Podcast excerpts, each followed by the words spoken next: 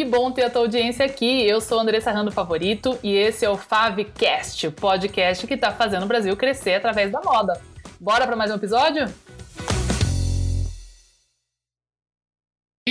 Gente, essa é a primeira Live Mondays. A gente está aqui e ainda fiz com um convidado, então vamos fazer alguns testes ainda janeiro, né? A gente ainda está meio em ritmo de, de Natal, né? Não? Oi, Flávia, tudo bem? Estão me ouvindo ali no Instagram, tá tudo ok, pelo jeito, né?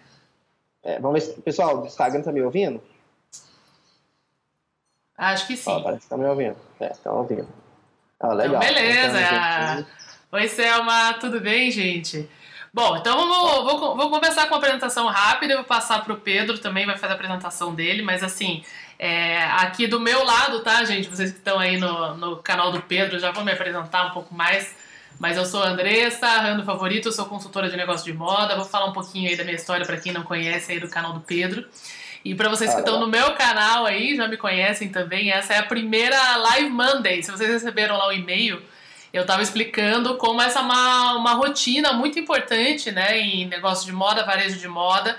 E eu ensino isso para todos os meus clientes, todas as empresas que eu trabalhei, todos os meus alunos, segunda-feira de manhã, antes da gente mergulhar naquela coisa toda da semana. É muito legal a gente parar para analisar o que aconteceu na semana anterior, as nossas metas da semana, que, que caminho a gente vai tomar essa semana, que, que vai para vitrine, o que, que vai para Instagram, o que, que vai ser, o que, que precisa girar, o que está indo mais rápido do que a gente imaginou, o que, que precisa de reposição, que vendedores que precisam de mais incentivo, quais que estão indo bem, é, enfim, né, rever todas as nossas estratégias para começar a semana bem alinhado. Isso vale ouro, realmente isso funciona muito bem.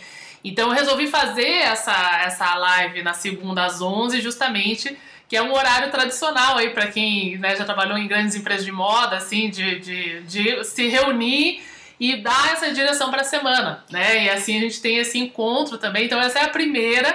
E eu trouxe aqui o Pedro da Bag, é, vou passar aí a palavra para ele, se, ele se, se apresentar, mas a Bag é um aplicativo muito bacana que vários alunos meus usam e que eu recomendo.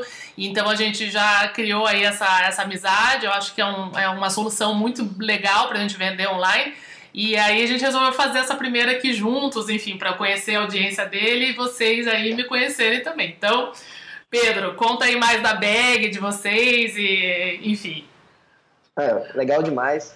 Andressa, é, para quem não conhece, a Bega é uma solução de e-commerce, seja, uma venda online, só que o foco nosso sempre foi a facilidade. A gente criou um aplicativo para ajudar qualquer um a conseguir vender assim, em poucos minutos. E aí é legal, quando a gente estava começando, assim, eu comecei a pesquisar mais sobre, sobre o mercado e tudo, né? E toda vez que eu chegava, às vezes digitava no YouTube algum tema, eu encontrava vídeo da Andressa. Então, então falar que é um prazer muito grande estar falando com você hoje. A gente sabe que a gente está tentando fazer esse encontro já tem um tempo. É uma, uma pessoa assim, que tem muito conteúdo para trazer. Eu vejo assim, que muitas pessoas entram até, conhecem o Bag porque tem a necessidade de vender, de querer crescer um negócio, mas às vezes erram em algumas coisas da gestão, tem dificuldade em calcular margem, saber como é que um negócio mesmo é tocado na área de ter uma loja, de ser um lojista de moda. Você aí tem muita experiência nisso, já tem curso, palestrante, é, tem experiência internacional, depois quero até que você conte aqui para a gente sua trajetória, que eu acho que é muito legal o pessoal, já tinha indicado algumas vezes, acho que no Instagram mesmo, mas quem ainda não conhece a Andressa, já segue ela depois aí, fica atento nessa live, a gente vai trazer coisas bacanas. Legal. Então, assim, a, bag, gente, depois a gente vai explicar um pouco mais, até a gente vai fazer uma outra live onde eu vou demonstrar. É, é um aplicativo que ajuda, é uma solução para vocês terem aquela sacolinha no Instagram que facilita muito a venda e eu já usei vários exemplos de negócios que usam isso. E quando a gente fala muito de e-commerce, né, ainda tem muita gente apegada àquele modelo antigo, um site caro, de agência que cobra uma fortuna para fazer e tal. E assim, já tenho vários isso, é. vídeos sobre isso que assim, não é a resposta, não é isso que vai fazer você vender online, né? Vender online uhum. é vender como em qualquer canal, só com algumas ferramentas diferentes, né? Então, em vez de a gente ter é, ferramentas do, do, ponto de venda físico, a gente precisa do equivalente no digital. Mas definitivamente não é, é vender sozinho dormindo, né? Ele demanda uma série de estruturas para que você consiga realmente realizar a venda. E a bag ela tem uma vantagem porque ela facilita muito a, a que a venda se, se realize né, de forma rápida e e com menos cliques, que é o principal ativo aí do e-commerce, né? Quanto menos cliques para a pessoa comprar melhor, o abandono de carrinho é uma realidade muito é, grande, né? Enfim, então o bag é muito legal. Tem vários alunos aí que já estão usando e a gente fala muito sobre isso, então é muito legal também estar tá aqui com o Pedro. E como o Pedro tem aí muitos seguidores por aí, né, que, que são de moda, porque o Instagram é uma grande ferramenta de moda e o aplicativo dele é para vender no Instagram, então acaba sendo, acho que, um dos principais é, produtos, né, que o pessoal vende aí, né, Pedro? É, com certeza, assim, hoje a gente está passando de 3 mil clientes ativos, acho que se não me engano a última vez já está em 3.200, é, o bag serve para vender produtos físicos, mas acaba até como a gente tinha uma pegada inicial muito voltada para o Instagram e a parte de moda é muito forte aqui né, na rede social, até por ser visual e tal, uhum, acabou uhum. sendo um nicho assim que a gente ficou maior. Então, é, eu não lembro qual era a última que a gente tinha pesquisa lá, mas assim, uns 30% se incluem em moda, acessórios, roupas, é, calçados. Então, grande é. parte está nisso. Hoje a gente já deu uma robustez assim, maior na plataforma, tem integração com o Mercado Livre, a gente está lançando uma integração agora para ajudar a vender no WhatsApp, por exemplo, mas Sim. o foco ainda continua sendo no Instagram, então acaba que nossos clientes vêm muito de lá.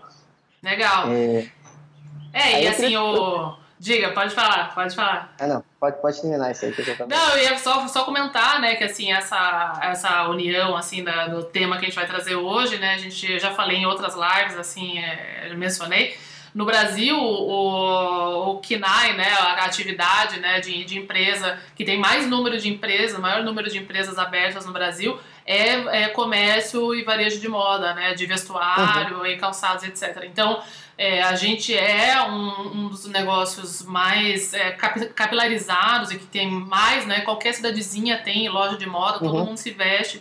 Depois de comida, né? Que é uma necessidade básica, e água, luz, teto, né? A gente se veste. Então a gente tem um mercado muito amplo, a gente precisa apesar disso tudo, sim se profissionalizar muito, né? Porque como é uma necessidade, acaba sendo uma coisa assim que vai meio no embalo, a gente vai fazendo. Uhum. Mas todo mundo que está aqui com certeza tem alguma dificuldade, né, para fazer esses produtos serem vendidos, na verdade. E isso é porque é um negócio que demanda realmente muita, muita atenção, uma gestão profissional é, e todos esses três pilares que eu separei para a gente falar aqui nessa live hoje é, que faz parte aí de todo, é, todo o assunto que a gente vai falar essa semana e semana que vem também, que depois aí no final vou contar pra vocês. Até lá no Instagram eu tava com. É, tô muito próximo, acho que de 25 mil seguidores, assim, coisa de dezenas de seguidores. E ontem eu, eu falei pro pessoal compartilhar. Se a gente chegasse a 25 mil seguidores, até nem olhei hoje aí. Hoje no final aí eu dar uma, uma surpresa para vocês. Então, pra gente começar com isso daí. Você quer complementar com mais alguma coisa, é, Pedro, antes da gente começar aí com os três pilares? Não, é, só complementando, isso aqui a gente vê muito isso, assim, né? Que moda, às vezes o pessoal gosta, tem mulheres aí que gostam de moda e fala, vou abrir uma loja. Mas não é simplesmente isso, né? Sair comprando produto em algum lugar e multiplicar o preço por dois e vender, né? Que às vezes você, no final das contas, gente, o pessoal coloca na ponta do lápis, não teve nem lucro e teve um trabalho muito grande, né? Então acho é, que exato. você estava me contando aí que você estava preparando esses três pilares aí de uma loja lucrativa, de uma loja de sucesso, falei, trazer esse conteúdo aqui pro pessoal, que eu tenho certeza que é o caso de muitas pessoas. É, a gente conversando aqui, quando eu criei esse, esse canal aqui, foi justamente é, para tentar é, conversar com o meu cliente com mais conteúdo, não só a ferramenta, mas tentar abranger mesmo. E aí eu trouxe na, um pessoa especialista nisso aí para a gente conseguir fazer isso de alto nível. Que legal. então vamos começar. É, é exatamente isso aí mesmo. Até eu tenho uma, uma, uma, né, não uma brincadeira, mas assim, eu sempre comento como é isso que você falou, é igual, é, eu comparo muito o negócio de moda com restaurante e pousada, né? Então, assim, se você uhum. cozinha bem na sua casa, não quer dizer que você vai ter um restaurante de sucesso. Gestão do restaurante é pesado pra caramba. Você tem que ter estoque de comida que é perecível, gestão de equipes, muita equipe, mão de obra, garçom, caixa, é, compras, né? Sem comprar as bebidas, ou as bebidas alcoólicas, as não alcoólicas, o gelo, você tem a Anvisa, não Anvisa, né? Você tem a vigilância sanitária, você tem a decoração, você tem que ter a segurança, você tem que abrir, tem estacionamento, tem valet e tal. Então a gestão do negócio de restaurante vai muito além de fazer uma comida gostosa, né? Então é, é como o negócio de moda, você ama moda, gosta muito de roupa e tal legal, é o primeiro passo, né, pra gente ir, é dar, dar continuidade a esse sonho.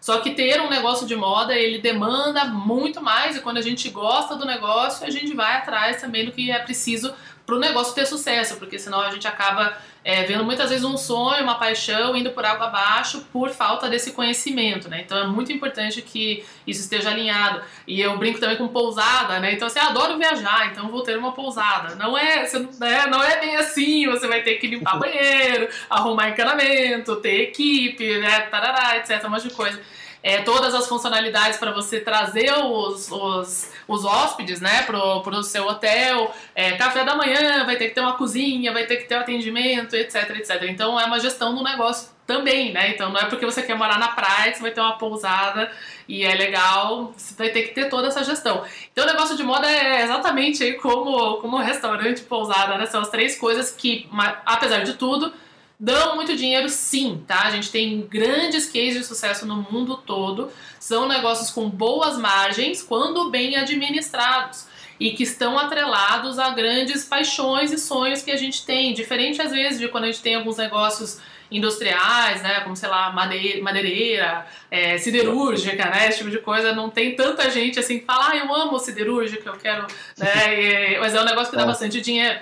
É, mas muita gente gosta de morar na praia, de cozinhar, de, de atender as pessoas, de fazer coquetel, né, de ter bar, é, de fazer roupa, se vestir e tal. Então a gente trabalha realmente num, numa indústria né, de, de, de, transformação do comércio e de, de fabricação de roupa, ou sapatos e calçados e acessórios que a gente é muito apaixonado por isso, mas ela demanda, é um negócio que realmente demanda mais do que o amor por isso. Então, vamos lá que eu, Diga. É claro que o que diferencia quem fica a longo prazo, né, é justamente quem tem gestão, né? Porque começar às vezes é até simples, são um negócio que, assim, a, a barreira de entrada, tentando CNPJ não é tão grande, mas você vê que tem muitos que começam, acaba rápido, tem outros que começam, começam a crescer pequenininho e quando você vê virou grandes marcas, mas Isso. você vê que o que diferencia lá é que o pessoal lá atrás já tinha consciência de, de margem, né, já tem uma, saber que tem uma gestão na loja que a gente vê que muitas vezes falha, né, então às vezes Isso. é esse conhecimento que a gente está querendo passar aqui que pode ser o diferencial, assim, o pessoal ter. É, não perceber que não é uma corrida, não é comprar roupa e vender e acabou. É uma, coisa, uma corrida de longo prazo, né? O pessoal tem é. que saber que tem que vender, é. tem que comprar de novo, tem que aumentar o estoque, tem que investir em marketing, por aí, tudo aí vai crescendo. Exatamente. É, e, e o mesmo serve para marcas, né? Marcas que às vezes começam como confecção e aí criam a sua marca e aí vai para o comércio, né? Que é o que eu falo que são. Hum. É, a gente vai trabalhar com dois negócios diferentes, né? O da confecção e da criação da marca e da venda no varejo. Que daí é o que a mesma coisa que um lojista que compra de terceiros faz, mas você vai estar, você estaria fazendo para sua própria marca, né? É, é mas é isso aí. Então eu separei aqui três pilares, tá, gente, para essa nossa primeira live Monday aqui para a gente pensar é, refletir durante a semana. Diga. André, só, só, te interromper um pouco, mas é porque eu acho tão interessante sua história, sua carreira, que você, você, trabalhou fora. Eu queria que você contasse também pro pessoal aqui. E quando, é, quando você contou para mim, eu achei bem interessante ver que você tem uma experiência que é difícil achar aqui entre a gente. Vamos falar disso então aí pro pessoal que tá aí no, no Instagram do Pedro. Até quem tá aqui no meu YouTube talvez não tenha. Aliás, tá na minha lista de vídeos para fazer aí, vídeo da minha história. Tenho é, tenho que gravar um vídeo aí para contar um pouco mais. Mas, bom, basicamente eu sou de Curitiba, eu estou em Curitiba agora, mas eu saí de Curitiba em 2001, 2002, não, 2000 até, antes, daí voltei e fui embora de novo, então eu voltei para minha cidade, mas eu saí daqui muito cedo. É, e eu sempre quis trabalhar com moda, nunca, nunca trabalhei com outra coisa, na verdade, fora aula de inglês, né, porque eu, eu sabia inglês, era a única coisa que eu fazia. E aqui em Curitiba eu comecei a estudar moda desde adolescente, né? Na verdade, corte, costura. Quando eu fiz um intercâmbio no, exterior, quando eu era adolescente, eu aprendi costura e fiz alguns, alguns estágios, assim, de é, menor aprendiz, né? Enfim, em fábricas, em torno dos 16 anos, assim. E aí voltei para Curitiba, já, já existia o curso de design de moda, né? A graduação de design de moda, né? Era novo, aqui em Curitiba estava começando, fui uma das primeiras turmas também que começou. É, mas eu vi que assim ainda era bem experimental e eu já tinha morado fora, né, meus adolescentes e tal. E aí eu, eu quis sair do Brasil de novo. Eu pensei, ou se eu não conseguir ir para fora, eu vou para São Paulo, né? Porque aqui uhum. eu via que ainda tinha bastante coisa pra gente aprender e eu queria trabalhar em empresas grandes, né? Aqui Curitiba ainda o mercado é de empresas menores, né? Até por isso que agora eu moro aqui, eu trabalho muito com a internet, porque as empresas aqui tendem a ser menores, né? Menor porte. E como eu queria trabalhar em marcas grandes, grande varejo, aprender com os mais profissionais mesmo, né? E não ficar na, nas, nas empresas menores. eu resolvi sair de Curitiba. E aí eu fui para Londres, eu comecei minha graduação de novo, lá na London College of Fashion, que é do, do da University of the Arts London, a, a universidade da Central St. Martins, enfim, de vários famosos, né, que estudaram lá. E eu gosto muito da Inglaterra, então eu tive muita afinidade em morar lá. É, me formei lá. Uh, de, durante a minha, minha faculdade, que era período integral, eu também trabalhei em, uh, durante todo o período, então. É, em, em, marcas autorais, é, londrinas, é, varejo também, varejo de luxo, então aquelas grandes lojas de departamento. Trabalhei por um tempo bom também na Joseph, que é uma marca francesa que vende, é, para quem conhece Londres, né, ali na, na Sloane Square e tudo mais, eu trabalhava na loja, então a minha experiência de varejo era muito profissional, no sentido que eram empresas muito fortes, né, que estão presentes uhum. em, em, vários países, então nosso treinamento como vendedor de loja era muito profissional, né, apesar de eu ser jovem, eu estava fazendo aquilo para ter dinheiro para viver, né, para sobreviver enquanto eu estudava lá, que é muito caro, é, eu tive também um treinamento de varejo aí a partir disso, né? Enquanto eu estudava, trabalhava no varejo. É, e aí eu, eu fiz, eu tirei um ano antes de eu me formar e aproveitei e fiz uma, um canal, uma ponte industrial que tinha da London College of Fashion, que para quem não, não sabe, a University of the Arts London é uma das maiores, né, uma das, das, top 3 do mundo em moda, tá? Assim, de todas as faculdades de moda do mundo, é, tá sempre nas top 3 em vários quesitos, né? Em fashion business tá uma das top 3. E ele, porque eles fazem justamente essa conexão né, com a moda. Então a St. Martins, que é uma muito conhecida, ela é muito é uma faculdade muito voltada para o estilismo, né? Uhum. Então a gente tem ah, Stella McCartney, Alexandra McQueen estudaram lá. E a London College of Fashion, ela é uma, uma, uma das faculdades focada na indústria, né? Então, para quem sabe a história da Revolução Industrial e tudo, ela começou na Inglaterra, né? E tinham muitas uhum. indústrias têxteis, né? Em Londres mesmo. E a London College of Fashion, ela, ela é uma faculdade, tipo um Senac da vida, que começou comprando todas as fábricas que tinham em Londres e viraram centros de estudo, né? Acadêmicos, assim. Então, de bota, chapéu, uniformes, é, vestuário, couro, Burberry, todas essas marcas, enfim. Então, é uma faculdade onde todos os professores são é, gestores ou diretores de grandes indústrias e grandes varejistas. O varejo deles é muito forte também. Uhum. É, e a gente, então, tem essa ponte, porque todos os professores são é, diretores, gestores de grandes marcas. Então, era muito legal. E aí eu fiz esse, eu fui escolhida para um estágio na CIA da Europa, que foi muito legal. Eu fui como estilista, como designer. É, do infantil, então nessa época eu trabalhei bastante. É, eu fui, eu fui trabalhar com infantil, que era uma área que eu não tinha trabalhado ainda. A CIA é muito forte no infantil, né, na Europa inteira. Isso foi na Bélgica, né, em Bruxelas, no escritório central mundial deles. E ali a gente fazia as coleções da C&A para a Europa inteira, né? A C&A do Brasil é diferente da C&A da Europa. Ela é uma, eles têm a licença aqui no Brasil, mas não é a mesma empresa. Uhum. E ali então a gente fazia roupa infantil para Espanha, para Portugal, para Alemanha, para vários lugares, né?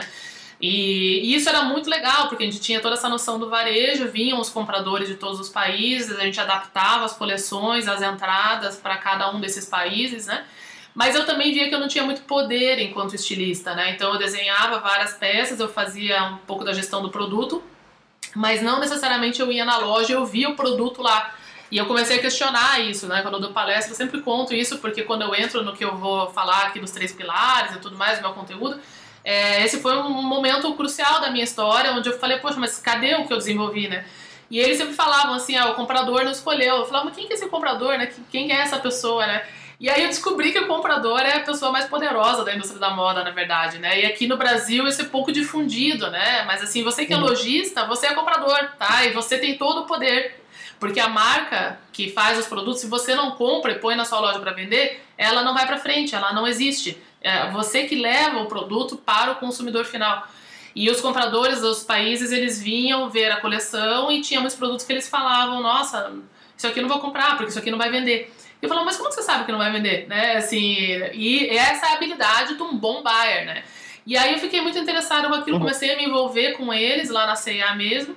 E aí eu fiz um outro estágio, nessa época eu estava na Adidas também, daí eu fui para a Alemanha, no escritório central mundial da Adidas, também no desenvolvimento de produto, mas ali eu estava na gestão de produto para key accounts, que a gente falava, né? Então as, as contas-chave da Inglaterra, né? Eu atendi a Inglaterra por uma coincidência, enfim, também porque eu tinha morado lá. E eu atendi a Sports Direct, que é a maior, o maior revendedor de Adidas na Inglaterra, né? É, uhum. é, um pouco, é meio popular, assim, mas eles fazem 200 mil peças de um produto exclusivo da Adidas só para eles, para vocês terem uma ideia. Um país que é menor do que talvez o sul do Brasil, né? E assim, eles faziam um volume muito alto. Então a gente tinha toda uma equipe dedicada só para fazer produtos para aquela loja e também para JD Sports, que é uma, uma, uma, outra rede bem legal, que é muito grande. Que é bem grande, que tem uns produtos mais premium. Então a gente fez uma coleção exclusiva para eles para a Copa do Mundo de 2005, 2006, desculpa, 2006. É, e por aí vai, né? Então a gente teve vários trabalhos super interessantes. Trabalhar na Adidas foi um sonho maravilhoso, foi maravilhoso. É, mas eu não tinha me formado ainda, né? E eu também tinha 20 anos nessa época e eu queria voltar para Londres porque, enfim, a, era no, no, interior da Alemanha, lá só tinha vaquinha pastando assim. E, aí eu, eu saí da DIS, voltei para Londres, terminei minha faculdade lá na London College of Fashion e já comecei nessa época no netaporter.com. Isso era 2000, 2004, 2005, então o Netaporter tinha 4 anos, mais ou menos 4, 5 anos, né? Para quem não conhece, o Netaporter.com é o precursor do e-commerce de moda no mundo. Todos os sites de moda que você entra hoje, Amaro, é, Dafit, aquele layoutzinho que vocês estão vendo lá foi o Netaporter que inventou. E quando a, a, a Nathalie Massenet criou o Netaporter, é, ela teve né, o acesso a, a, um investimento alto porque o, o, marido dela trabalhava em banco de investimento e ela era uma grande jornalista de moda, de grandes jornais de, de é, da Inglaterra. Então ela teve a ideia de ser uma revista que você podia comprar. Então ela, na verdade, foi quem idealizou a história do inbound marketing, que é quando você gera conteúdo para as pessoas irem olhar a revista e daí elas gostam e, opa, eu posso comprar, né? Então isso hoje é tão óbvio para todo mundo. E eu me lembro em 2005 eu falava assim, né, para as pessoas falar, mas assim, isso aqui não é uma loja online, é uma revista online que você pode comprar. Essa é a grande sacada, né? Porque já existiam lojas online, eBay e etc, que vendiam coisas, né? Só que as pessoas ficavam com medo, ah, será que vai gostar? Eu vi uma blusa pendurada num cabide, assim, ah, como que fica no corpo, né, e tal. Uhum. E ali tinha foto, editorial, combinações, looks, tudo que hoje é óbvio e, assim, básico que a gente precisa fazer. É, foi, foi essa sacada dela. Então foi demais trabalhar lá, eu trabalhava na equipe também de, de atendimento, né, e tal. Diga. Quando a gente estava criando o bag, Uhum. Tinha uma menina que trabalhava com a gente, chamava Luísa, trabalhou muito tempo e ela era fã da Natia Porter, então a gente tinha, tinha, ela mostrava pra gente, falava, a gente tem que ser é. esse pessoal. Então quando você citou que trabalhava lá, achei interessante porque é, me lembrou lá o início do Beck, né? no início a gente era marketplace, então era diferente de hoje, que é uma plataforma Sim. de e-commerce. Então a é. gente tinha essa inspiração, assim, tentava pegar algumas coisas para trazer é. pra gente. Com certeza. Não, todo é mundo pega. Não, todo mundo pega e assim, absolutamente tudo, né? Aquela lista de designers, enfim. E nessa época em Londres tinha então nascido o netaporter.com, o asus.com, que é outra referência grande. E o ASUS começou. Eu, eu, falo demais, tá, Pedro? A gente vai começar, vai, vai dar meio dia e meio, eu não comecei os três pilares ainda. Mas é, ASUS era as seen on screen, né? Era uma proposta de e-commerce de réplicas de roupas das famosas. Então eles faziam marca própria, por exemplo, tava lá a Kate Moss com um vestido de onça. Eles faziam um parecido e botava a foto da Kate Moss com vestido de onça lá da Dolce Gabbana. e daí o deles, né, por tipo 100 libras, sei lá, 50 libras e tal, que era a réplica para você usar o look das famosas, né? Então assim, isso que é ASOS, né? Para quem conhece Asus, né?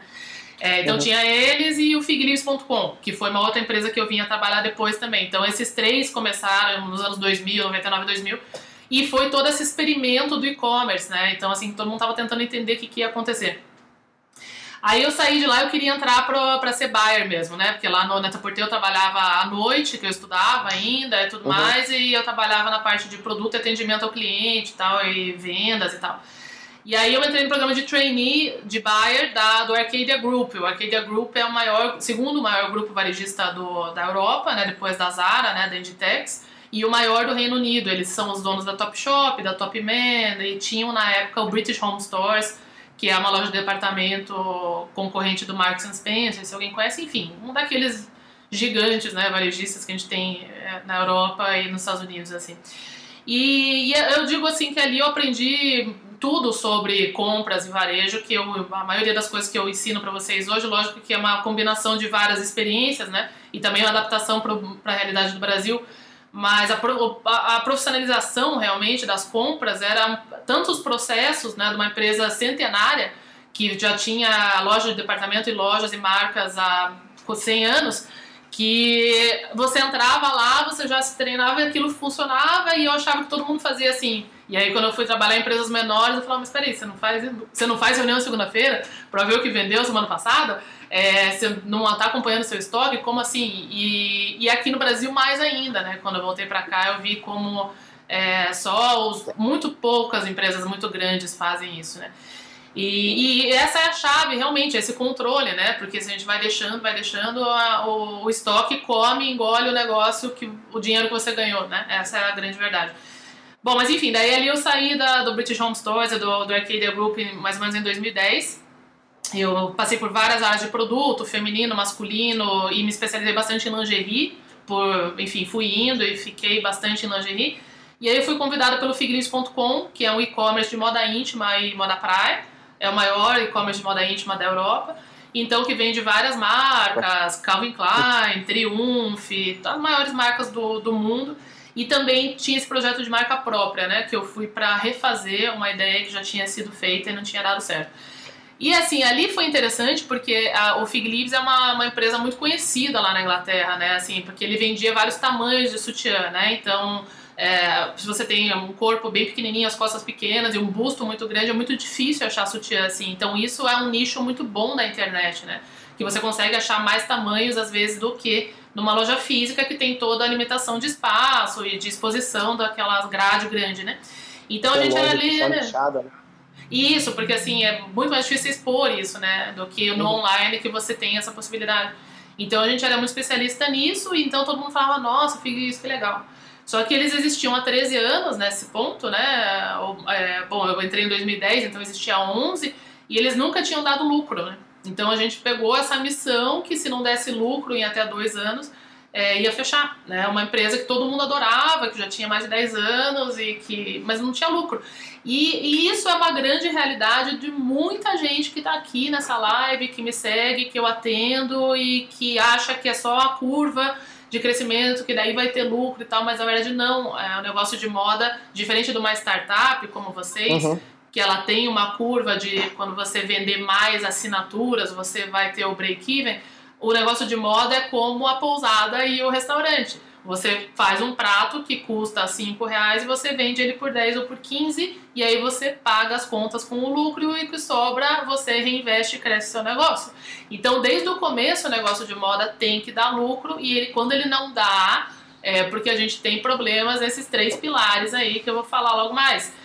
Então, o que acontece? Ali foi uma missão que eu assumi essa área toda de produtos, de moda íntima, shapewear, era uma área muito forte na época e a gente tinha que fazer dar lucro. Então eu tinha que pegar toda aquela experiência do, do grupo Arcadia, que era muito grande, a gente tinha compras muito grandes, né? compras de 50 mil peças, 60 mil peças de um produto só, para um e-commerce, que é uma, uma empresa de uma loja só, certo? Porque 50 mil peças, quando eu tenho 200 lojas, não é muito por loja, né? A gente, a compra que vocês fazem, você pode multiplicá-la por 200, essencialmente, se você tiver 200 lojas, né?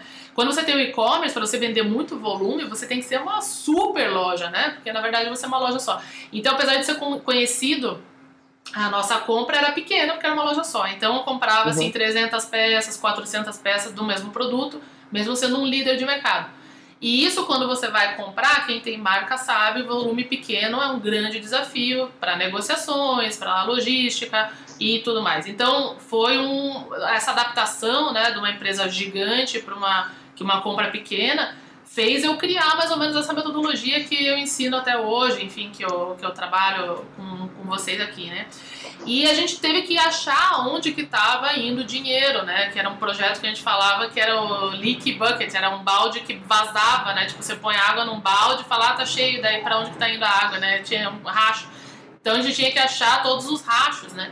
E olha, todos os rachos eram esses três pilares que eu vou falando para vocês aqui, né? E a gente foi fazendo esse trabalho, né, estruturando a equipe e todos os processos.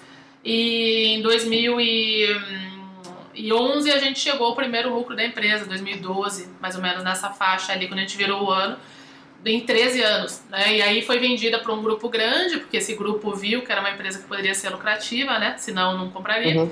E aí eles deram uma injeção de capital, enfim, a empresa está aí até hoje bombando e se tornou também, né, nesse processo todo que a gente fez, é uma coisa que eu já comentei em algumas outras lives, né?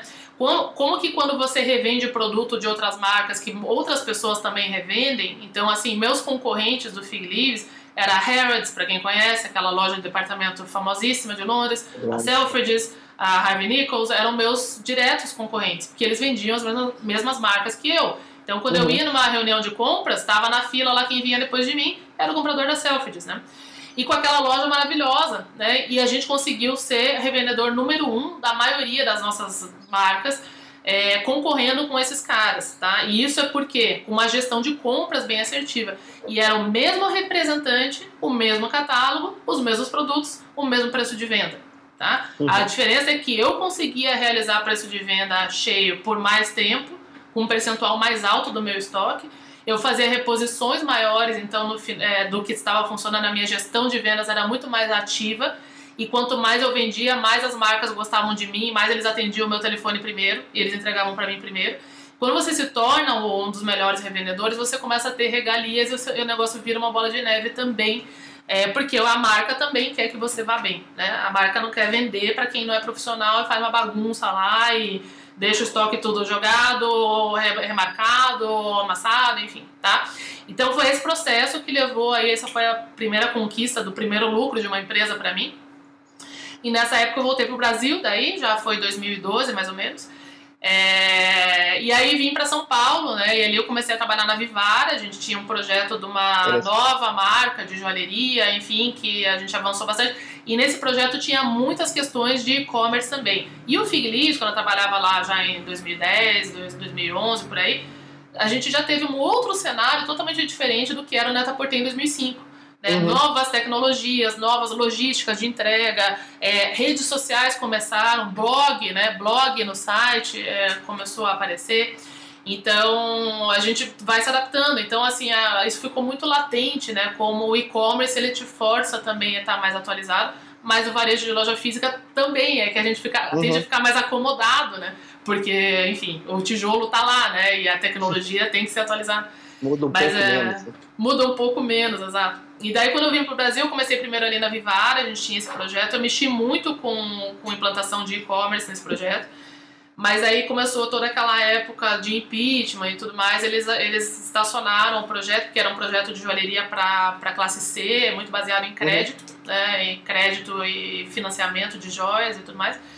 E aí eu fui para lingerie, que era um negócio muito parecido com o que eu trabalhava lá, né, por ser lingerie e tudo mais. E o cenário muito parecido com o Fig Leaves, então uma empresa linda, todo mundo amava e tal, barará, só que também não tinha lucro. Né? É, nunca teve. E tinha muito dinheiro sendo investido. Então não era um problema que às vezes vocês me trazem assim, ah, mas para eles é fácil, porque eles têm um grupo grande que tem dinheiro e tal. Só aumenta o, valor do prejuízo, né? Assim, a, proporcionalmente. Né? E a compra é o mesmo processo. Só que em vez de eu gastar 5 mil, eu gastava 5 milhões, 10 milhões, 20 milhões mas o trabalho é o mesmo, né? A gente só multiplica. E também eu estou falando de 20 e poucas lojas, contra talvez alguns de vocês que têm uma ou duas lojas. Então o processo é o mesmo, né? E como também tinha sutiã com vários tamanhos, né? É, eu diria que é um dos produtos mais complexos da gente aprender gestão de estoque. Que quanto mais tamanho, mais complexo é para a gente administrar quantas peças de cada tamanho.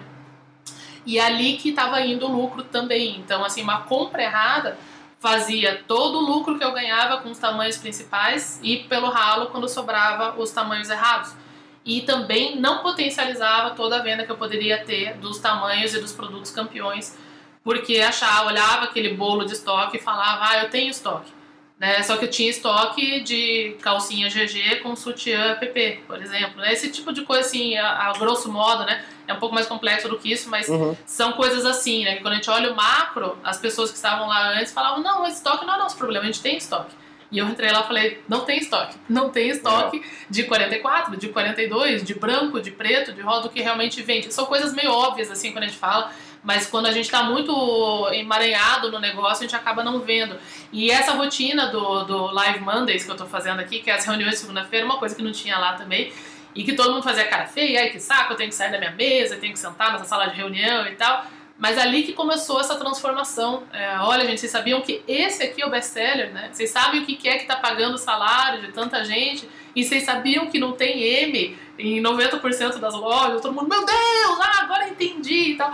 Então, assim, é... e aí você colocava e fazia a venda, né? Enquanto que se a gente só fala, vou mandar mais estoque, a pessoa fala, não, porque tá, tá cheio de estoque, o que eu preciso é só vender o estoque que eu tenho em loja. Não é bem assim, tá? Então, assim, estoque é uma gestão qualitativa, não só quantitativa, né? Então a gente não, não, não, pode só olhar o valor global, a gente tem que olhar o detalhe do que está ali, é ali que mora o gato, que eu sempre falo, uhum. né? Então foi isso. Bom, daí eu fiquei na lingerie também por alguns anos, também uma empresa que nunca tinha dado lucro, e também conquistamos aí o primeiro lucro da empresa, passamos de 100 milhões de faturamento com lucro, porque outra coisa é essa questão de faturamento, né? Muita gente fala, ah, a empresa com faturamento tanto, é, da Netshoes fatura não sei quantos milhões e tal, dava prejuízo. Então, assim, o que, que a gente quer? Exato, por, a preço de banana, né? Então, que um preço menor do que foi investido nela. Então, muitos de vocês são pequenos, eu gosto de falar isso também, porque assim, faturamento não é necessariamente a meta. Né? O que a gente quer é uma empresa lucrativa. Se você conseguir crescer ela proporcionalmente com o seu lucro, fantástico. Mas fazer venda eu consigo fazer. Eu compro um estoque de calça da diesel e ponho para vender por 50 reais no shopping Ibirapuera lá, eu vou fazer venda, eu vou faturar. Só que eu não vou ter lucro, porque o custo dessa calça é maior do que 50 reais e o custo de uma loja no shopping Ibirapuera é muito alto e, o, e tudo mais, né? E imposto e tal. Então, veja. Quando você não tem margem, acaba que esse negócio fica mais arriscado também, né? Justamente. O cara falando assim, o que você prefere? Ganhar cinco, faturar 10 mil e lucrar 5 mil, ou faturar 100 mil e lucrar 6 mil. Eu, quero falar, eu prefiro lucrar 5 mil porque você está com uma margem muito alta, assim, o tanto que o de 100 mil lá errou contratar uma pessoa errada já está no prejuízo de novo, né? Então tem que Exato. estar sempre com isso na, na cabeça. Exatamente. Você... Isso, engana um muito. Um negócio interessante de ouvir você falar que acaba que é, muda o negócio, mas quase todo negócio, o segredo está em comprar bem e vender bem, né? Então, assim, o cara Exatamente. saber controlar os custos e saber maximizar os lucros, né? Então, é... Exatamente. O pessoal está perguntando se vai ficar gravada aí. Vai ficar no meu canal do YouTube, tá? Pessoal do Pedro aí. E vai ficar é. no perfil do Pedro aí por, por 24 horas.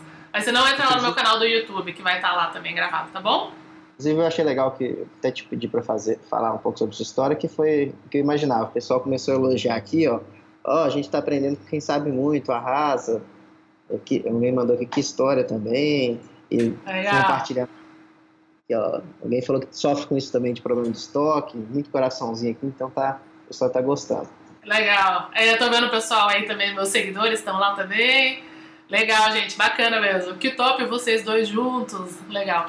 Então foi isso. Então, assim, vejam que, é, sabe, tem muito ruído né, na internet hoje, assim, ah, venda mais fature não sei quanto, e não sei quantos dias, né? Toda aquela coisa assim. É, cuidado com tudo isso, tá? Assim, qual é o trabalho que você quer ter e quanto você quer ganhar por isso, né? Então, assim, a gente está buscando uma qualidade de vida no negócio e o e-commerce vem muito disso, né, Pedro? Ah, vou ter um e-commerce porque não tenho loja e tal. Realmente, você não tem que pegar o seu transporte lá na loja, abrir a grade, desligar o alarme e tal, não tem. Mas você vai ter bastante trabalho. Então, assim, qual que é o trabalho que você quer ter?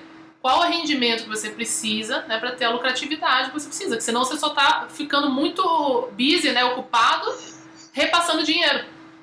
E isso é, é uma realidade brutal, que é difícil de entender. Quando eu questiono, às vezes eu vou fazer consultoria em empresa grande e eu tenho muitos representantes né, da marca, uma, uma marca grande, uma empresa grande está no Brasil todo, e eles conversam comigo e eu falo, mas cara, por que, que essas lojas continuam, né, se elas estão claramente tipo, no prejuízo? E eles falam, cara, porque passa muito dinheiro. Então, assim, o cara fatura 80 mil, ele tá vendo 80 mil passar na mão dele. Mas às vezes eles não conseguem tirar 2, 3 mil de Prolabore. Uhum. Né? Eles tiram o Prolabore para comprar, para pagar a conta. E aí, assim, 2, 3 mil é um salário que às vezes você pega um emprego super fácil de fazer e você consegue, né? Então, assim, tem que cuidar muito com isso, né? Mas se a gente tem uma gestão legal, é um negócio que dá bastante dinheiro, tá? Porque eu tô uhum. falando alguns casos aqui que, que tiveram é, problemas, mas eu também acompanho negócios muito, muito lucrativos e que dão muito dinheiro, e é isso que, que é legal, porque eles contratam mais gente, gera emprego, ensina para mais gente, assim a gente vai fazendo o Brasil crescer, né? Hashtag. É, é, querendo ou não, acaba que o varejo é bem economia na veia mesmo, né? Você vê que quando o Brasil tá bem, é, normalmente é varejo e a construção civil, são os dois que estão bombando. Então, é. então, com certeza a gente sabe ajudando o pessoal a vender mais, a ter mais gestão, a gente está ajudando a economia na veia mesmo. É, Isso aí.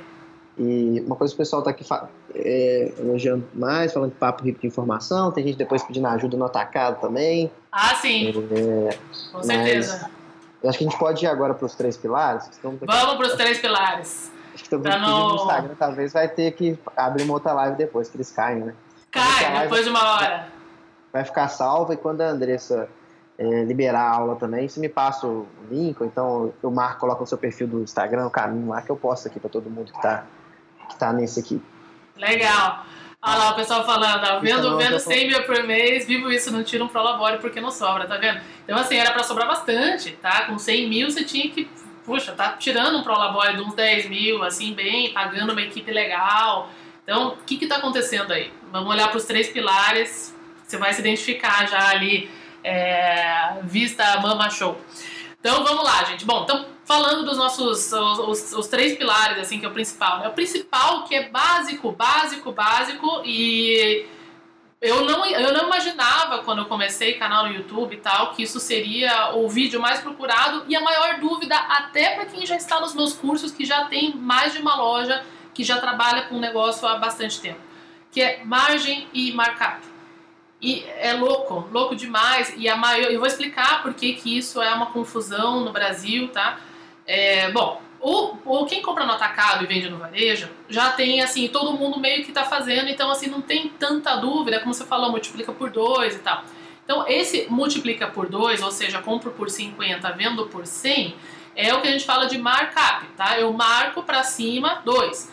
Isso não está errado, tá? Então já começa por aí. Isso é o praxe do mercado, não é só no Brasil, é no Brasil, no mundo inteiro, tá? Então você vai é, ter uma loja nos Estados Unidos, você vai comprar e vai pôr um markup geralmente de 2. Tem quem marca 2,5? Tem, tá fazendo melhor, tá indo melhor. Tem quem marca 3? Tem também. Tem quem marca 3,5? Tem também, tá? Para produtos de terceiros, tá? Então eu sou uma loja, vou lá na marca, tipo, sei lá quem, a Adidas, é. tá? A Ering, e eu compro por 50, vou vender a 100, tá? Muito bem, então esse é o básico dos básicos. O que, que acontece com esse que vocês já devem saber e já fazem, quem é lojista, tá? Você faz essa compra, tem o markup, porém você não consegue realizar a margem. Então você não consegue, na verdade, vender por 100, porque o mercado tá difícil, a economia, isso, aquele outro todo, tá?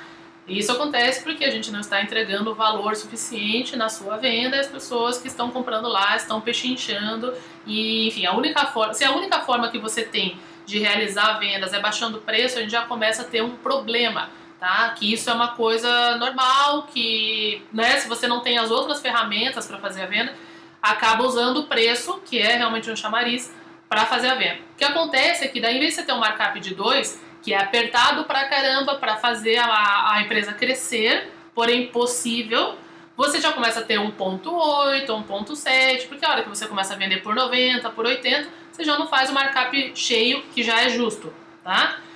E aí, as contas operacionais, que é a sua luz, a sua loja, o aplicativo da bag, que é barato, mas tem que pagar também, a internet que você usa, é, a internet que você usa, tudo, tudo, tudo, né? As pessoas que trabalham com você, o frete que você vai ter que, se você oferecer, que você vai ter que pagar, a sacola que você vai ter que fazer, enfim, todo o custo do negócio, Taxa né? maquininha, né? taxa da maquininha, o marketing que você vai fazer, as fotos que você talvez você vai fazer, parcelamento, né, e tudo mais. Então, tudo isso são custos operacionais que você deve pagar com os 50 que você ganharia se você vendesse por 100, certo? Quando você vende por 90, você já não tem 50, você já tem 40, né? Depois de ter pago o produto lá que você pagou 50, tá? Uhum.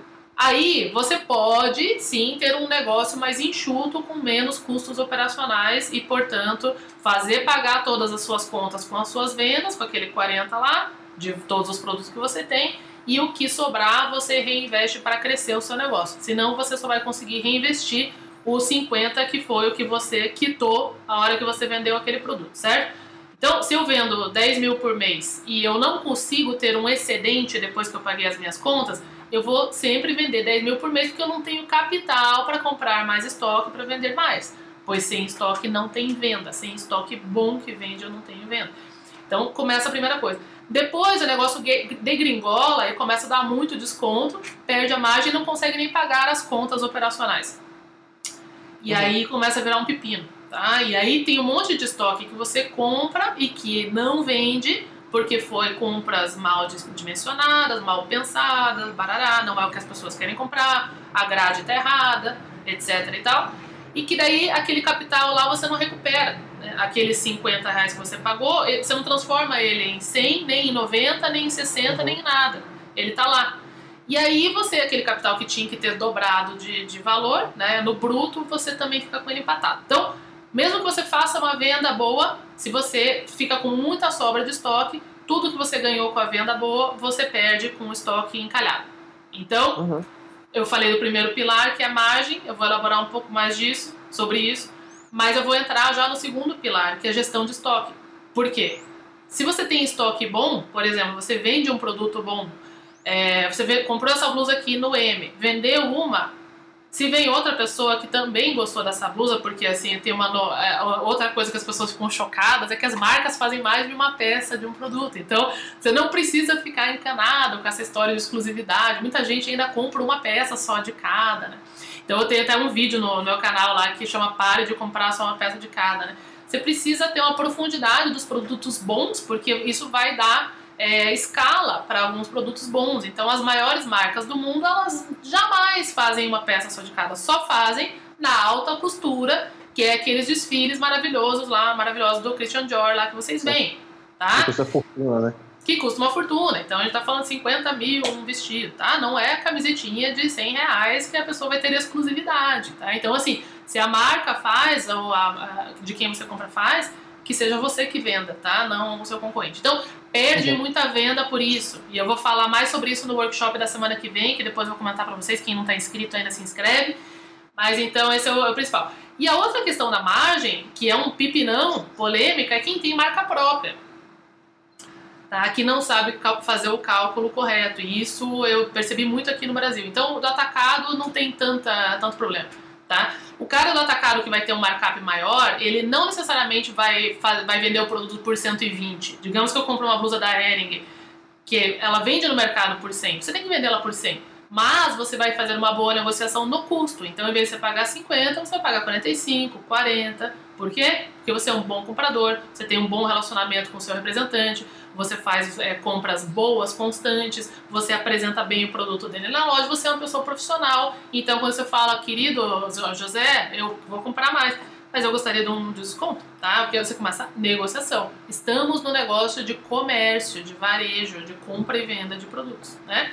No fim das contas. Então, quem tem margem maior ou dá uma esticadinha no preço de venda e banca, consegue vender por 110, enquanto outros não conseguem vender por 80 e também vão tão bem que conseguem negociações, tá? Tudo bem? Esse é o primeiro pilar de margem.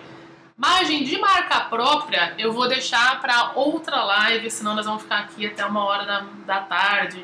Mas é uma, uma questão que o Brasil é um país industrial e que indústria tem uma margem pequena quando eu, por exemplo, fabrico para a Ering, tá?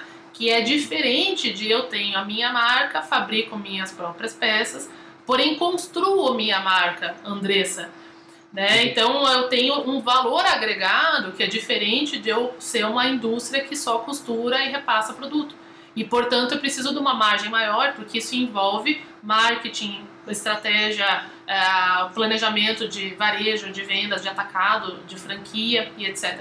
Então a gente tem muitas marcas que eu atendo grandes brasileiras que vêm de um histórico industrial que tem margem pequena por, por causa disso. Tá? Você tá vendo se vai cair o, o, o Instagram. Se cair o Instagram, te liga de novo. É. é só pra Aí, terminar. Posso fazer uma pergunta aqui rapidinho que o pessoal perguntou Sim. aqui, Andressa? Uhum. É, acho que a Close, que é o Santos, falou assim: markup de até 5, pode ser? Se o produto Sim. for de ótima qualidade? Se for sua é. marca, tá?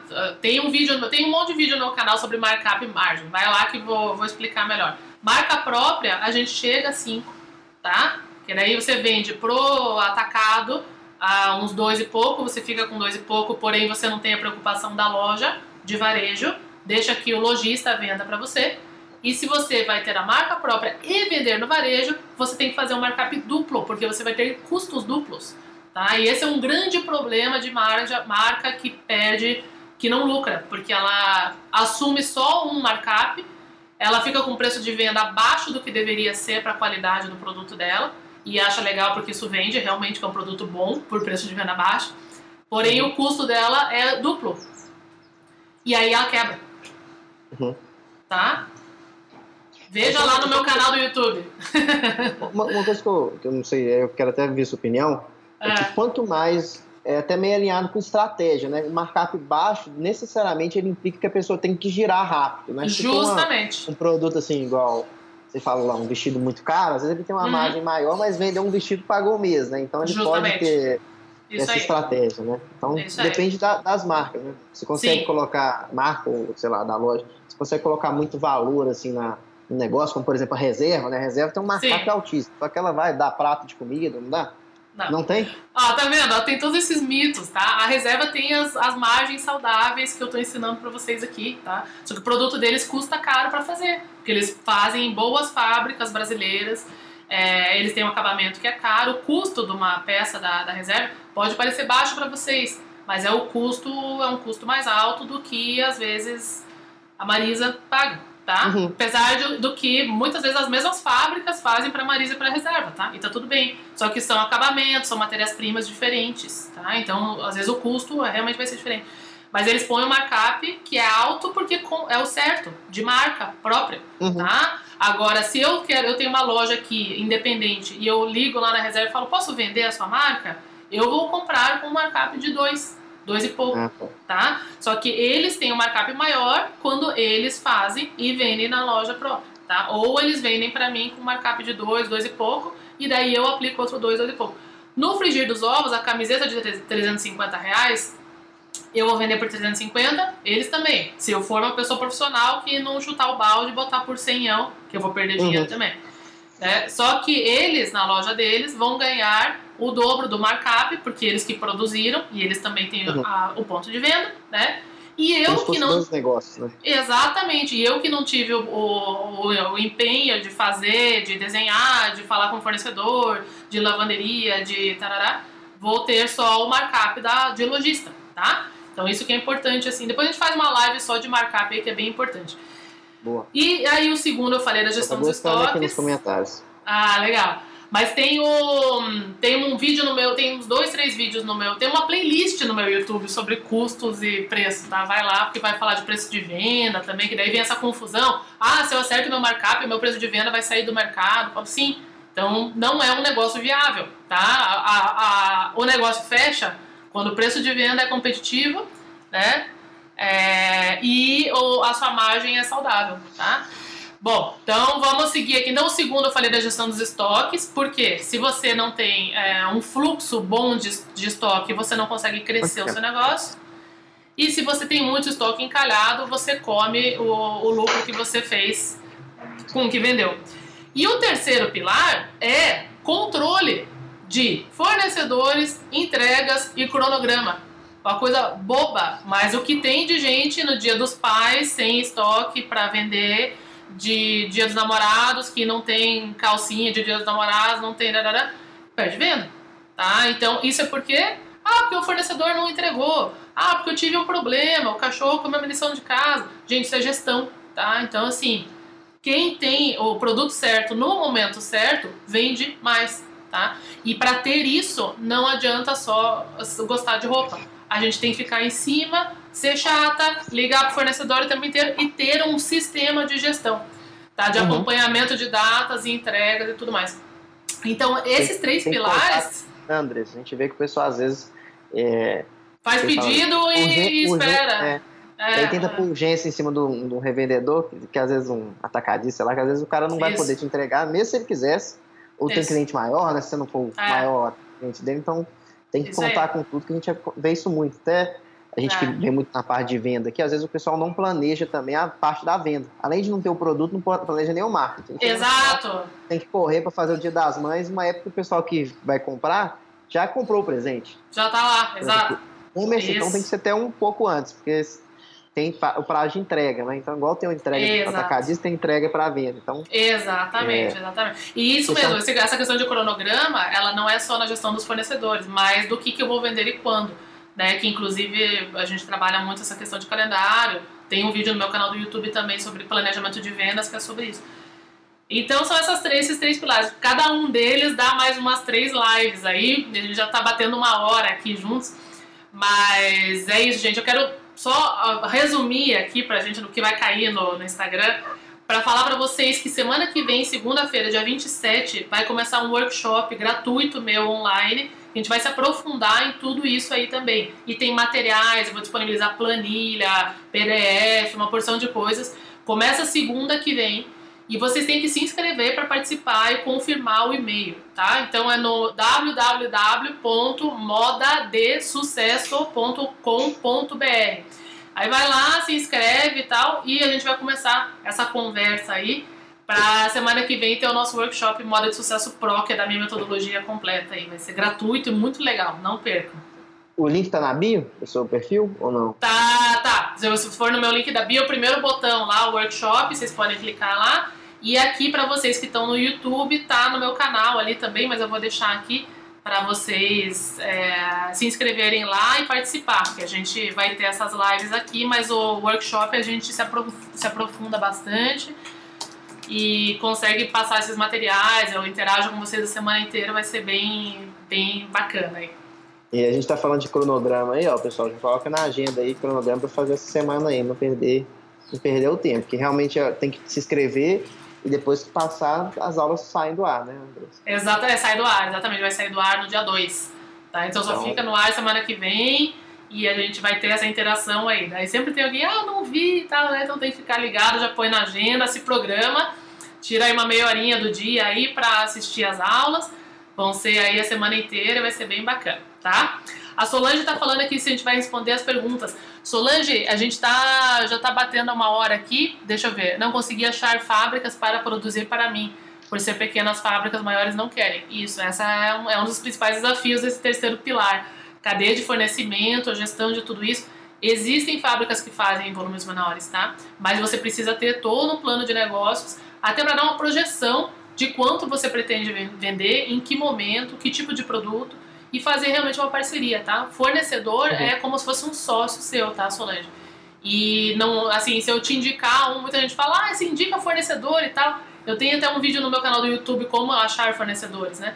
Que eu explico como que isso não é só eu falar, tá aqui o telefone do, do cara, que varia de produto, preço, localização, prazo de entrega, volume mínimo, etc. Uma série de coisas que, que precisam estar alinhadas entre vocês para o negócio sair, é como uma sociedade, tá? Então, buscar fornecedor é uma constante. Mesmo que você encontre um, continua procurando. Que um dia ele uhum. talvez vai, não vai mais querer fornecer para você e sem estoque não tem venda. Então, veja oh, aquele, tá, tá aquele cheio, vídeo né? lá, tá cheio. Isso não acontece também se você se planeja. Você fala para ele: olha, vou ter picos de produção em agosto, em setembro. Você honra. Ó, caiu a, o Instagram aqui. Se quiser começar de novo aqui. É. Então, Solange, você pode dar uma olhada lá no meu canal do YouTube, tem um vídeo sobre fornecedores, tá? Tá bom. Só, só ligar aqui de novo. Tem que pedir para ah, entrar de novo lá. Tá bom. A Tânia aqui falando: trabalho com produtos orgânicos, procuro trabalhar. É, opa. Conseguiu achar aí, André? É, tá passando o replay só. Não. É, não, não vai mais. Ah, tá, tá, aqui. Quer ver? Vou te chamar, vou te mandar aqui. Tá. Só pra gente despedir do pessoal. É. E a, a Tânia tá falando aqui. Opa! Aí. Assistir o vídeo ao vivo. Ah, agora eu só preciso entrar. Me convida é. aí. Aí. Solicitar. Enviei solicitação. Pronto. Então ela falou aqui. Hum, isso torna o custo caro, né? Fornecedores que também se preocupam com o meio ambiente, as certificações e tudo isso. Essa é uma área de pesquisa minha, tá? A parte que eu não falei é que depois que eu saí da lingerie, eu tive uma filhinha, vim morar em Curitiba.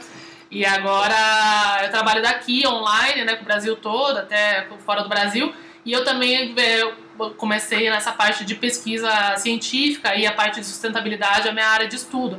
Então essa questão do custo mais caro, né, do, do produto com, com essa consciência da sustentabilidade e tudo mais, a gente tem que refletir diretamente no valor agregado do preço de venda, tá? Assim, e, e isso a gente não faz simplesmente falando o meu produto é consciente, ele é, tá? As pessoas compram porque elas se apaixonam pelo produto. Eu tenho vários alunos e clientes de marca sustentável que é, às vezes ficam até meio chateados, né? Com isso, poxa, o pessoal não valoriza e tal. A gente tem que entender que as pessoas isso assim foi eu tive foi um paradigma que eu tive que quebrar também porque eu também não queria que isso fosse verdade, tá, Tânia? Mas eu fiz inclusive uma viagem para Portugal em 2019, que a gente teve todo um summit acadêmico, científico em, em Portugal sobre sustentabilidade e a gente teve vários pesquisadores e agências italianas falando que assim não adianta falar só que é sustentável, tá? O produto tem que ser bonito, encantar e as pessoas têm que querer usar. Então a gente não não a gente vê a gente vê muito aqui, tem que saber mostrar o valor do produto. Mostrar o valor, exato. Então, assim, é, tem um caso claro, o cara fala, você compraria um relógio por 15 mil reais? Aí o cara fala, não. Falou, não, é um relógio único que foi feito a mão, mãos lá na Suíça, que o cara tem 70 anos que faz o negócio, e vai colocando várias características, o cara falou, oh, se eu tivesse 15 mil, acho que eu comprava. Só que então você tem que saber mostrar o valor do, é, daquilo que você está vendendo. Então a gente vê muitas é. vezes o pessoal vende uma coisa sustentável e coloca assim, sustentável. Nem explica a história, é. mostra qual é a causa que a marca acredita, né? Então, às vezes, é, quando você consegue mostrar a sua oferta, inclusive quebrar a objeção, né? Ah, não quero pagar isso por X. Ah, mas está pagando porque sou outro. Tem tanto de, de, de, impacto ambiental, a gente aqui não usa isso. A nossa mão de obra, igual a reserva fala, é do Brasil, então a gente isso. okay? Então vai colocando valor que a pessoa aceita pagar mais, né? Pela, pela experiência melhor ou alguma coisa assim. Tipo. Exatamente isso, exatamente. Mas essa questão da, das marcas sustentáveis, é um, eu tenho atendido muito é, esse ano, 2019, muito. E é um desafio pessoal para mim também, porque eu acredito muito, eu acho que esse é o futuro, tá? Da moda, a gente vai estar tá fazendo essa transição. É, mas tem muitas coisas, primeiro, para a gente falar que é sustentável, né? Enfim, eu tenho uma playlist no meu canal do YouTube só sobre isso também, né? Mas o principal desafio é fazer a conta fechar, né? e as pessoas pagarem. Então, assim, a gente não pode deixar de lado o tino comercial, a visão que a gente vende de moda para encantar as pessoas, é uma sedução né, entre nós, mesmo que seja um produto é, básico, enfim, tá? A gente precisa passar a emoção, a gente não compra roupa por necessidade, nem joia, nem sapato, nem nada. A gente compra para se expressar, para mostrar quem a gente é, para se apresentar para o mundo, pela nossa autoestima, por uma série de valores emocionais. Então, a, e a sustentabilidade tem muito disso também. Né? Até pode até justificar, falando que é uma coisa racional, mas no fundo mesmo que leva a compra é o emocional, né? Sim. Isso aí. Falou demais. Certo, é. gente? Então, ó, se eu tenho podcast sobre sustentabilidade, é, eu não sei se eu tenho ainda no podcast, mas tem no YouTube e vai pro podcast em breve. Eu lancei meu podcast aí no Natal, né, no Ano Novo. Então ainda tem poucos episódios lá. Mas é. meu canal do YouTube tem uma playlist inteira, tá? Tem no Spotify, Andrés? É, tem no Spotify, tem no Deezer, tem no Apple, tudo lá. 8, 18. 8 a 18. Perguntou, eu já vi você, né? A gente já conversou. É, tem uma playlist inteira sobre sustentabilidade. Até se vocês não, não é o foco do negócio, vejam, porque daqui a pouco vai ser premissa e quem tiver na frente já, já vai estar tá no, no, caminho aí do futuro, né? É, é, o preço de venda, né? É. É toda a questão, né? Consumir menos peças, investir mais em cada peça, enfim, tem toda uma, uma mudança né, no consumo que está acontecendo. Mas isso é papo para mais, mais uma live aí, né, Pedro? Vai longe é. o negócio aqui. Agora essa parceria vai ficar mais, mais firme, né, André? Vamos fazer mais coisa. O pessoal tem gostado demais aqui. O outro lá tava cheio de elogio. É... O pessoal tá aqui na. Agora tem menos gente na... no Instagram. Deve ser porque tava... ainda não apareceu para todo mundo. É, mas a gente estava recebendo muito, então temos que continuar fazendo. Costamos e a partir de agora a gente vai trazer mais conteúdo do pessoal aí. Legal. Então tá, gente. Então o pessoal falando aqui no, no YouTube também. É, gente, para encerrar, a gente se vê então no workshop da semana que vem. As aulas vão ao ar às 8 da manhã, segunda, quarta e sexta. E a gente vai ter vários bate-papos no Telegram. Se você não tem Telegram ainda, baixe, que eu estou lá, tá bom? E a gente vai ter, ainda tá quietinho lá, porque a gente não começou. Vamos começar o aquecimento e semana que vem vai ser aí uma semana intensa, tá? De interação comigo e com todos os participantes. Vai ter material. Olhem o seu e-mail. Guarde o meu e-mail como seguro na caixa lá para vocês receberem as, as links para as aulas, os materiais, tá bom? E se inscrevam lá, www.modadesucesso.com.br, tá bom? Ele se vê semana que vem. E semana que vem às 11 também tem live, tá? Vai ser live Mondays também. Então vai, a, vai ao ar a aula do workshop que fica gravada e, e tem a live às 11 aí, tá? Combinado. Beleza, Pessoal, gente? Quem é, quem é seguidor da Andressa aí, segue o pedro.beg aí. Quem é seguidor do Pedro, segue a Andressa, que a gente vai fazer mais conteúdo. Cada um também produz muito conteúdo aí. Isso e aí. Foi, quero agradecer aí você, André, muito legal. Quem ainda não está inscrito na, no workshop, se inscreve lá, não perde esse tempo não, porque depois, igual ela falou, vai sair, vai ficar fora do ar. Então a oportunidade é agora. E conta com a gente aqui do BEG que você precisar aí, viu? Isso aí, gente. Obrigada, Pedro, e nos vemos aí semana que vem, então, hein?